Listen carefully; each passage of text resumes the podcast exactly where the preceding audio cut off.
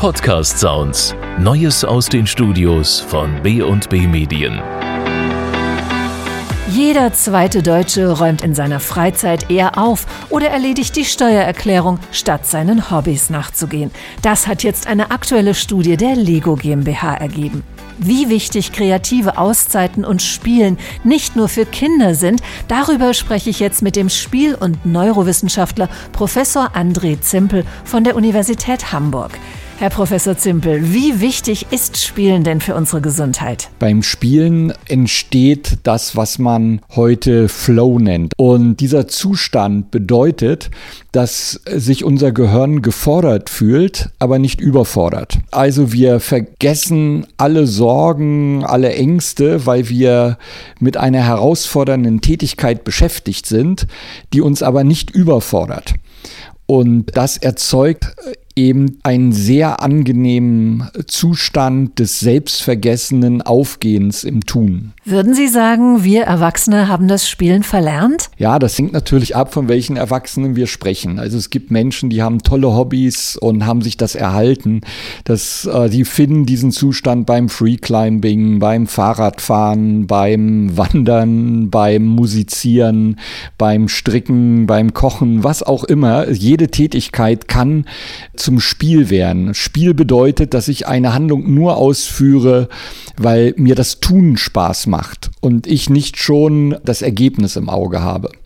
Es ist schwer zu erkennen, ob ein Mensch spielt oder ob er arbeitet oder lernt. Das sind eigentlich so die drei Haupttätigkeiten, zu denen unser zentrales Nervensystem fähig ist. Erwachsene sollten so etwa ein Drittel ihrer Tageszeit in diesem Zustand verbringen für ihre psychische Gesundheit. Also für Erwachsene ist so die Regel, ähm, ja, ein Drittel arbeiten, ein Drittel lernen, ein Drittel spielen. Für Kinder im Vorschulalter gilt äh, acht Stunden am Tag spielen. Das brauchen die für ihr zentrales Nervensystem. Wir Erwachsene kommen also mit einem Drittel aus, aber das sollten wir uns doch immer wieder gönnen. Warum? Was passiert da beim Spielen mit uns? Ja, also es ist natürlich so, dass unser zentrales Nervensystem äh, im Spiel seine Balance findet. Und äh, diese dass diese Balance sehr wichtig ist, sehen wir zum Beispiel an den Volkskrankheiten Burnout und Depression, weil das sind natürlich äh, Erkrankungen, die anzeigen, dass die Balance des zentralen Nervensystems verloren gegangen ist. Vermissen wir Erwachsenen denn diese spielerische Unbeschwertheit? Fehlt uns da was? Ja, absolut.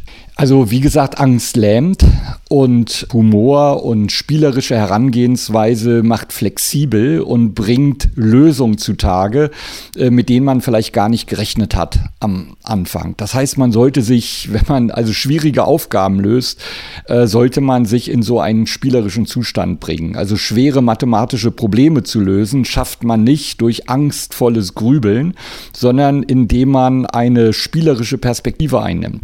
Ja, das gleiche Gleiche gilt für schwere äh, physikalische oder Ingenieursaufgaben, aber natürlich auch für jedes andere Problem, auch für familiäre Probleme, für künstlerische Probleme. Also es gibt eigentlich keinen Problembereich, den wir angstvoll und verkrampft besser lösen als in einer spielerischen, humorvollen Haltung. Okay, das heißt also, wenn wir als Erwachsene wieder mehr spielen und mehr lachen, dann hilft uns das auch im Alltag oder bei der Arbeit? Das freie Spiel macht Menschen flexibel und interessanterweise auch rationaler, weil ja oft gedacht wird, Spiel würde nur kreativ machen, aber selbst rationale Entscheidungen basieren eben auf Spielerfahrung.